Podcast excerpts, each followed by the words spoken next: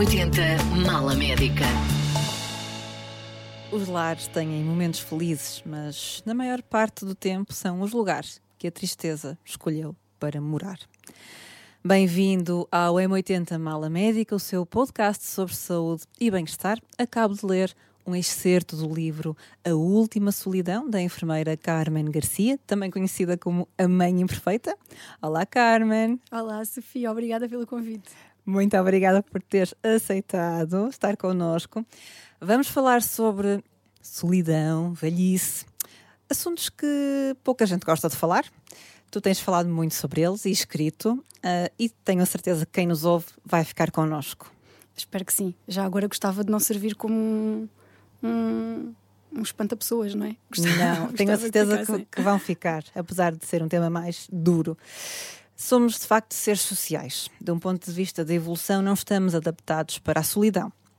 A propósito, e usando uma definição mais científica, se assim quisermos, a solidão é uma experiência subjetiva. Ocorre quando há uma discrepância entre as relações sociais que gostaríamos de ter e as que de facto temos. Estas pessoas e histórias que no teu livro resgataste do anonimato, encontraste-as em lares, chamadas estruturas residenciais para pessoas idosas, ERPIs. Esses, os lares são lugares onde há muita gente, mas pode haver solidão no meio de muita gente? Eu acho que esse é exatamente o pior tipo de solidão, sabes? Quando tu estás rodeada de gente, mas estás profundamente sozinho. E, e nos lares, infelizmente, nós, nós encontramos muito isso. Uh, até porque em Portugal nós temos aquele péssimo conceito de lar que gira à volta de uma sala comum. E nessa sala são colocados todos os utentes, independentemente da sua condição. Quer dizer, não são colocados os acamados, mas todas as outras pessoas com demência já num, num estadio muito avançado. Uh, sabes, às vezes quando eu entro em lares, porque vou fazer as visitas, e vejo aquelas salas enormes, cheias de pessoas, com duas ou três televisões ligadas, às vezes em canais diferentes, e, e muitas vezes no mesmo canal, mas com o som completamente não sincronizado. Um, aquilo perturba-me profundamente, porque eu olho para aquelas pessoas e muito poucas estão a efetivamente a interagir, a conversar. Os outros estão no cadeirão, uns deitados para a direita, outros estão bates para a esquerda, uns meio babados, outros cheios de nódoas, outros com o olhar perdido, que são os que me assustam mais, são sempre os que estão assim, com o olhar perdido no vazio. E hum, eu acho que esta ideia de.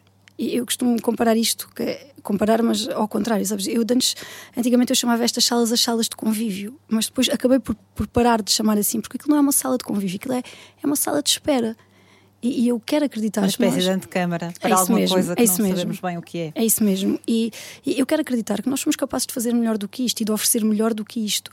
Estas salas cheias de pessoas são os lugares mais solitários que eu conheci na minha vida. E sim, a solidão está muito, muito presente ali.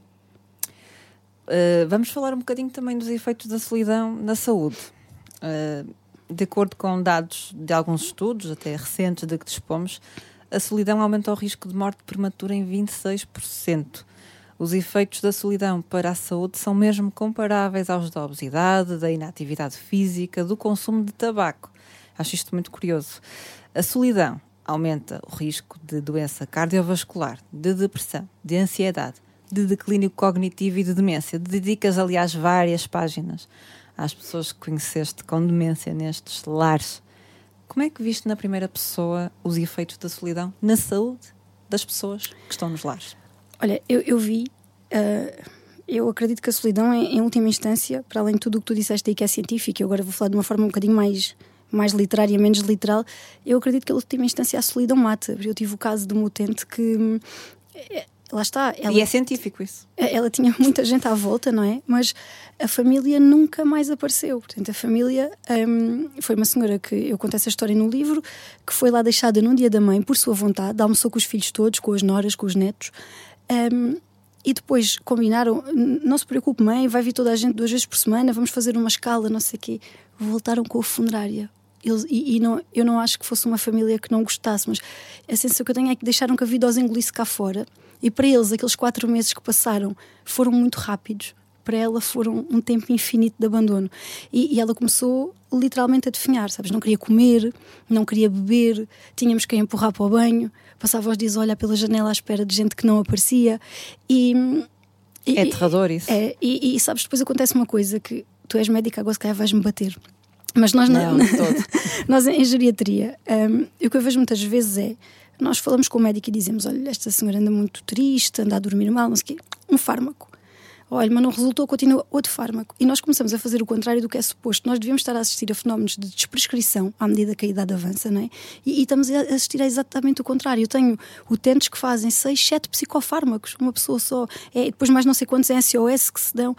Quer dizer, e, e muitas vezes a culpa disto é só uma. É a solidão. São pessoas que estão completamente sozinhas. O que aquelas pessoas precisavam eu vou dizer uma coisa muito má, mas sabes às vezes aquela vontade que vem cá de dentro de ir buscar as famílias pelas orelhas. Sim. É terrível, mas pá, sabes que estão ali perto e que, que estão a 2 km ou 3 ou a 500 metros e não vão ali e tu pensas. E tu vês as pessoas tão tristes a definhar e tu pensas, eu vou lá buscá-los. E pode fazer uma enorme diferença. Mas, Carmen, vou dizer-te que de facto na, medicina hoje em dia também temos cada vez mais até um, orientações no sentido da desprescrição. Portanto, nós temos que realmente pugnar por escolher os fármacos, muitos são essenciais, sem dúvida, mas aqueles que de facto são importantes e essenciais para, para o paciente em que vamos estar a proporcionar maior benefício do que dano. E, e Sabes que eu tinha um utente no, no primeiro lar onde trabalhei que tomava tantos fármacos, tantos, tantos, sendo que alguns pá, já, até já seriam. E, e, depois aquilo acabou por, acabaram por se retirar muitos, porque efetivamente aquilo era um bocadinho. Uh, foram vários médicos diferentes, nunca anulavam as prescrições anteriores, iam sempre acrescentando, e ela estava sempre a dizer: Como é que vocês querem que eu almoce? Já de meus comprimidos já arrotei. é uma coisa horrível, mas ela dizia imenso isto, porque aquilo ela dizia: Eu fico com o estômago cheio. E, mas é verdade, é às vezes. Essa cautela, claro, na prescrição, que isso temos, os médicos estão, estão neste momento despertos para isso, cada vez mais, mas também, como dizias e bem, há muitos outros fatores que, que têm impacto e que não os podemos medicalizar, nem devemos, e resolvem-se provavelmente de outras formas, que é com o, com o o contacto humano. Mas acho que a saúde, mental, a saúde mental em geriatria, a saúde mental já é um parente um bocadinho esquecido do sistema. A saúde mental em geriatria, então, é, é o primo indigente. Portanto, é, um, se tu fores ver, uh, encontras muito Alguns, obviamente, mas a maioria dos lares onde eu vou, onde existe psicólogo, o psicólogo é o diretor técnico da instituição.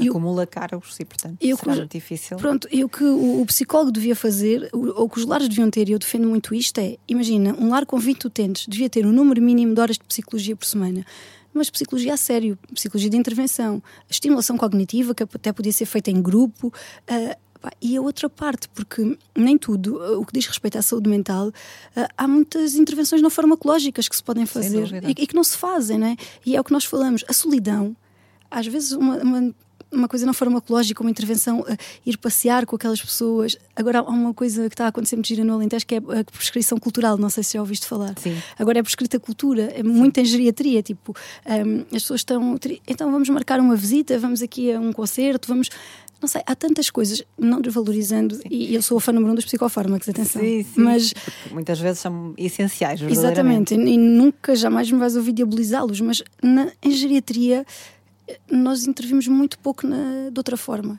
E, e, sobre isso que estavas a dizer, essas iniciativas, até falaste da, da prescrição social, no, no, cultural, no cultural, Alentejo, sim. É? É um estudo científico muito engraçado, muito curioso, de 2021, uh, sobre um desafio social que é o Kind Challenge Next Door, que demonstrou o quê? Que pequenos atos de bondade reduzem a solidão para quem os pratica. Isso é que é curioso. E, e, para mim foi surpreendente ler isto. Portanto, desde um simples olá, ajudar um vizinho com as compras, dar uma volta ao quarteirão com o vizinho, isto pode ter um impacto verdadeiro para quem está a praticar estes atos, para, no fundo, combater a solidão. Eu achei isto muito curioso. Há uma frase que diz que o que recebes em chamão o que dás enche o coração. Um, E eu uhum. acho que essa frase é muito verdadeira. E eu acho que eh, sempre que eu tento fazer assim alguma coisa, eu também tenho sempre uma perspectiva um bocadinho egoísta, porque eu sei que aquilo me vai fazer sentir bem. Sabes que eu tenho a sensação, eu nunca vou resolver os problemas todos do mundo. É, é, impossível, não é? Mas parece que naqueles dias uma pessoa. Mas tens tentado bem.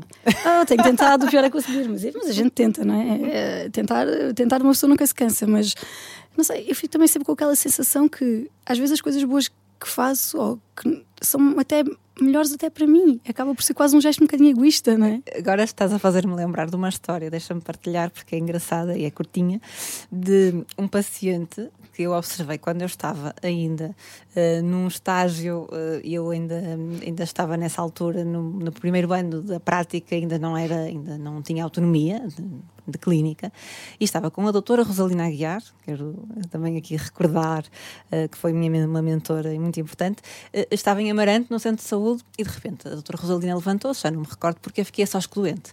E, e, naquele momento ainda estava naquela fase em que é um, há sempre algum constrangimento, porque eu não sabia bem, eu queria fazer alguma coisa, mas não.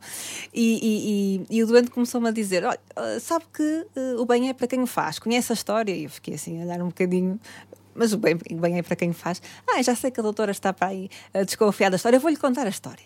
Então havia um, um velhinho uh, que vinha pedir a casa de uns senhores muito ricos e eles ofereciam-lhe pão e ele respondia: O bem é para quem o faz. A senhora da casa rica começou a ficar indignada com este comportamento, queria ver maior gratidão e um dia entregou-lhe um pão com veneno. Uh, os senhores da casa rica foram à caça e perderam-se e durante a noite precisaram de comer e o senhor entregou-lhes o pão que tinha recebido. E, portanto, eles ficaram com o pão com o veneno. Mas aqui é para voltar à história do bem é para quem o faz muitas vezes e na solidão também. É verdade. É, isto é giro, isto é, é giro. verdade. Um, Carl, um, Carmen, Alzheimer, para mim, vai ser sempre sinónimo de Martinho. O Martinho que um dia quis sair para comprar flores à Diolinda já morta, sem perceber que nesse dia foi ele próprio quem começou a morrer. Uma passagem do teu livro sobre a demência. É, sabes que o, o Martinho, que na, na, verdade não se chamava Martinho, tinha uma coisa muito particular que era um, chorar, ou seja, ele. Eu não sei quantos lutos este homem fez pela mulher, porque nós, a primeira a primeira manifestação, se calhar já tinha havido outras mais pequenas que nos tinham passado despercebidas, a primeira grande foi ele esqueceu-se que ela tinha morrido. E a partir desse dia, nós estávamos constantemente a ter que lhe dizer que ela tinha morrido. E aquilo foi sempre, a notícia foi sempre recebida como se fosse a primeira vez. para era uma coisa terrível. Um novo sofrimento. É, mas Cada... acho que eu só pensava, mas será que ele algum dia vai guardar isto de um dia para o outro? Vai. Mas não, ele tinha assim períodos mais longos, claro, tipo, por exemplo, andava um ou dois meses sem perguntar por ela. De repente, voltava a perguntar, nós voltávamos a ter que dizer, então, mas não se lembra que a Diolinda. E aquilo começava de novo. O choro e o que é que eu faço sem ela e onde é que está a minha Diolinda. Pá, sei lá, eu tenho muito. Eh, a demência não é só Alzheimer, não é? Nós temos Sim. muito esta coisa. Eu, eu, eu, eu, tenho uma senhora que que lhe preste cuidados com, com uma demência do frontal e aquilo é uma coisa terrível, aquilo é um processo não é, de desumanização, ela tem aqueles comportamentos. A demência vascular também, Exato. a doença uh, cerebrovascular. Mas acho que a, a, demência do frontal é uma demência muito mal compreendida até pelos outros utentes, porque eles depois têm aqueles comportamentos de desinibição, não é?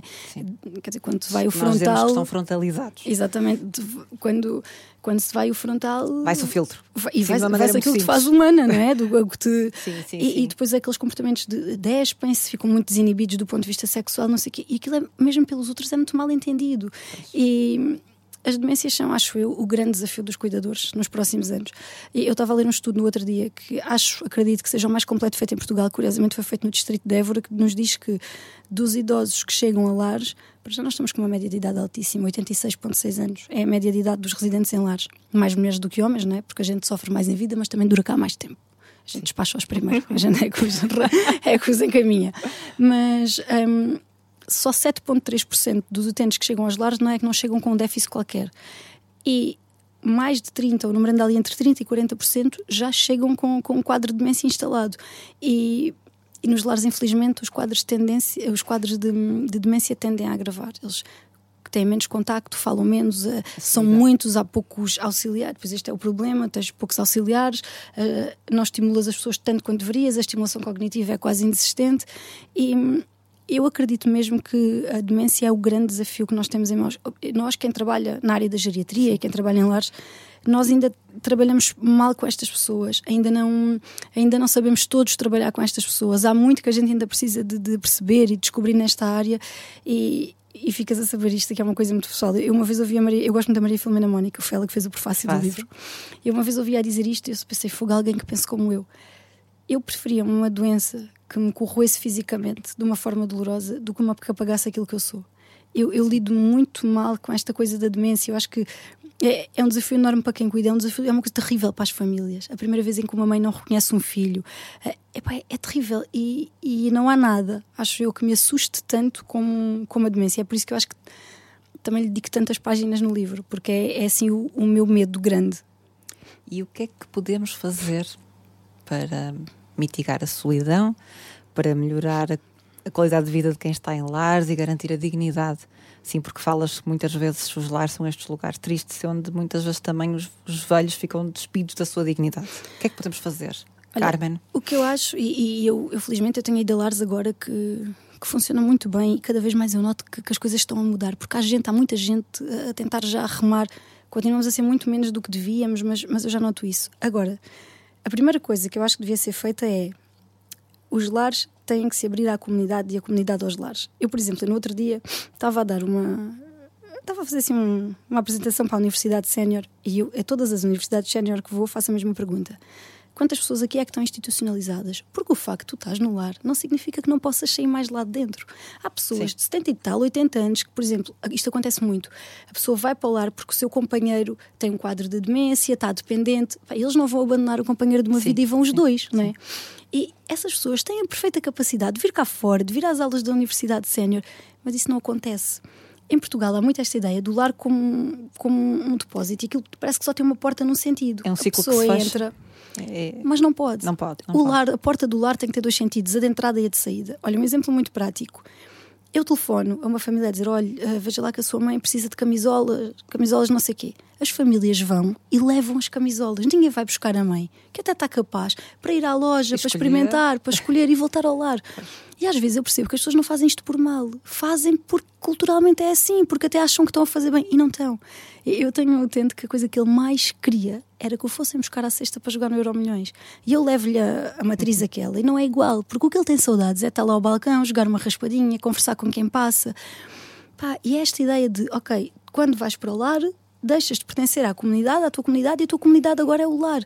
Isto só agrava não, a solidão. Não é assim se me perguntares qual era a primeira coisa que devíamos fazer, era perceber que as portas nos lares têm que ter dois sentidos. Quem entra pode continuar a sair, sempre que puder, Sim. deve sair sempre que puder, sempre que quiser, com as famílias. E em Portugal há muito esta coisa, os lares estão muito, muito, muito fechados.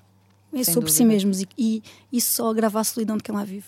E falando da solidão de uma forma mais lata da, da comunidade em geral, uh, se houver decisores políticos a ouvir-nos, uh, eu penso que uh, a solução é uma articulação muito abrangente de setores muito diversos de saúde, do planeamento, urbanismo até, da educação, da habitação, transporte, tecnologia, tudo isto tem que ser trabalhado para mitigarmos a solidão eu, da comunidade. Olha, eu conheci um lar alemão incrível, onde é um modelo que infelizmente a Segurança Social não financia em Portugal, que é o das residências assistidas, já algumas, mas não são financiadas, que tem uma coisa muito gira, que é aquilo tem, todas as casinhas têm um quarto, uma casa de banho e uma sala com kitchenette. E todas as salas têm um sofá-cama, sabes porquê? Para os netos poderem ir dormir à casa dos avós. Uau. Não é? Tu promoves, a família vai lá, não é? os netos podem lá ficar e os, os, avós podem já não conseguir cozinhar, mas quando lá está o neto, as senhoras, porque aquilo acaba por ser um lar na mesma, Sim. não é? Levam, sabem que está lá mais um e levam a comida para outro. E os miúdos passam tempo com os avós, vão para a casa dos avós. Em Portugal, onde é que tu vês isso? Neste momento, estás em 2023, a OMS declarou a pandemia extinta e os lares ainda te exigem uma marcação de visita, o que é inaceitável temos um caminho grande para, para fazer. Pois temos. Mas uh, falamos de algumas coisas difíceis, mas também mensagens, mas, algumas mensagens muito positivas uh, durante a nossa conversa. E sabes, Carmen, nós terminamos, fechamos sempre a nossa mala médica com uma pergunta inconveniente. Oh, Jesus. Bem, é mais uma inconfidência, talvez. Uh, o que nós queremos saber o teu segredo para seres a mãe imperfeita com que todos nos identificamos. Entre eventos e viroses, mergulhos na piscina e mel derramado no chão. Ai, o Como é que isto de mel, aquilo foi um problema, juro. Pois eu reparei. Ai, pá, eu fiquei, é uma coisa muito difícil de limpar. Eu quase preferi ter derrubado uma garrafa de azeite. Já estava à uma da manhã eu Confessa que prédio. foste ao Google ver como limpar mel no chão. Olha, não. fiz assim, tipo com o, rolo de cozinha, estás a ver? Apanhar assim o mel como eu conseguia, tudo para dentro de um saco, depois meti quilos, tira a gordura lá para cima, para cima, um instante gorduroso. E ainda permanece algum mel? Ah, não, não, não. Isso era, a minha fobia era no outro dia, os vizinhos a descerem as escadas ficarem lá colados, tipo. Mas como é que consegues ser esta mãe imperfeita? Sei, eu acho que. De que gostamos tanto. Eu acho que outro, algumas pessoas, outras gostam tão pouco, mas isto é como tudo na vida. Não sei, eu acho que. Foi sempre a honestidade acima de tudo, acho eu. Eu nunca. Eu tentei sempre mostrar o, o lado mais mais honesto, porque se tu fores reparar nas redes, tu tens imensas pessoas que pertencem a uma classe já mais alta, que conseguem fazer imensas viagens, vestir, vestir roupas diferentes todos os dias. E, olha, eu vou daqui para um festival de música que se tornou um desfile de moda. Eu vou com um vestido de 9,90. 9,90€ dos saldos, pá, porque não quer saber. Porque porque já é genuinidade. É a É, resposta, não sei, não é? isso, é- é- eu acho que acima de tudo é mostrar as coisas como elas são e efetivamente a gente não tem todas casas lindas e a brilhar, os nossos filhos não estão sempre bem, nós não estamos sempre bem. Os nossos casamentos, não- eu não tenho casamento nenhum, mas eh, quando temos um casamento, os casamentos não estão sempre em fases felizes. Eu acho que é muito importante a gente de vez em quando mostrar o outro lado das coisas. Somos imperfeitos. Isso mesmo, somos imperfeitos e que ninguém é sempre feliz. E que está tudo bem com isso. É isso mesmo, isso é ser humano. Que bom. Muito obrigada, Carmen, Obrigada, por esta partilha maravilhosa. Ah, a solidão pode ser algo abstrato, mas os seus efeitos na saúde são muito concretos. Aceite o desafio. Dê prioridade às relações mais significativas, evite distrações, esteja presente, pratique atos de generosidade. E não falte ao próximo episódio do M80 Mala Médica. Muito obrigada por estar desse lado. M80 Mala Médica.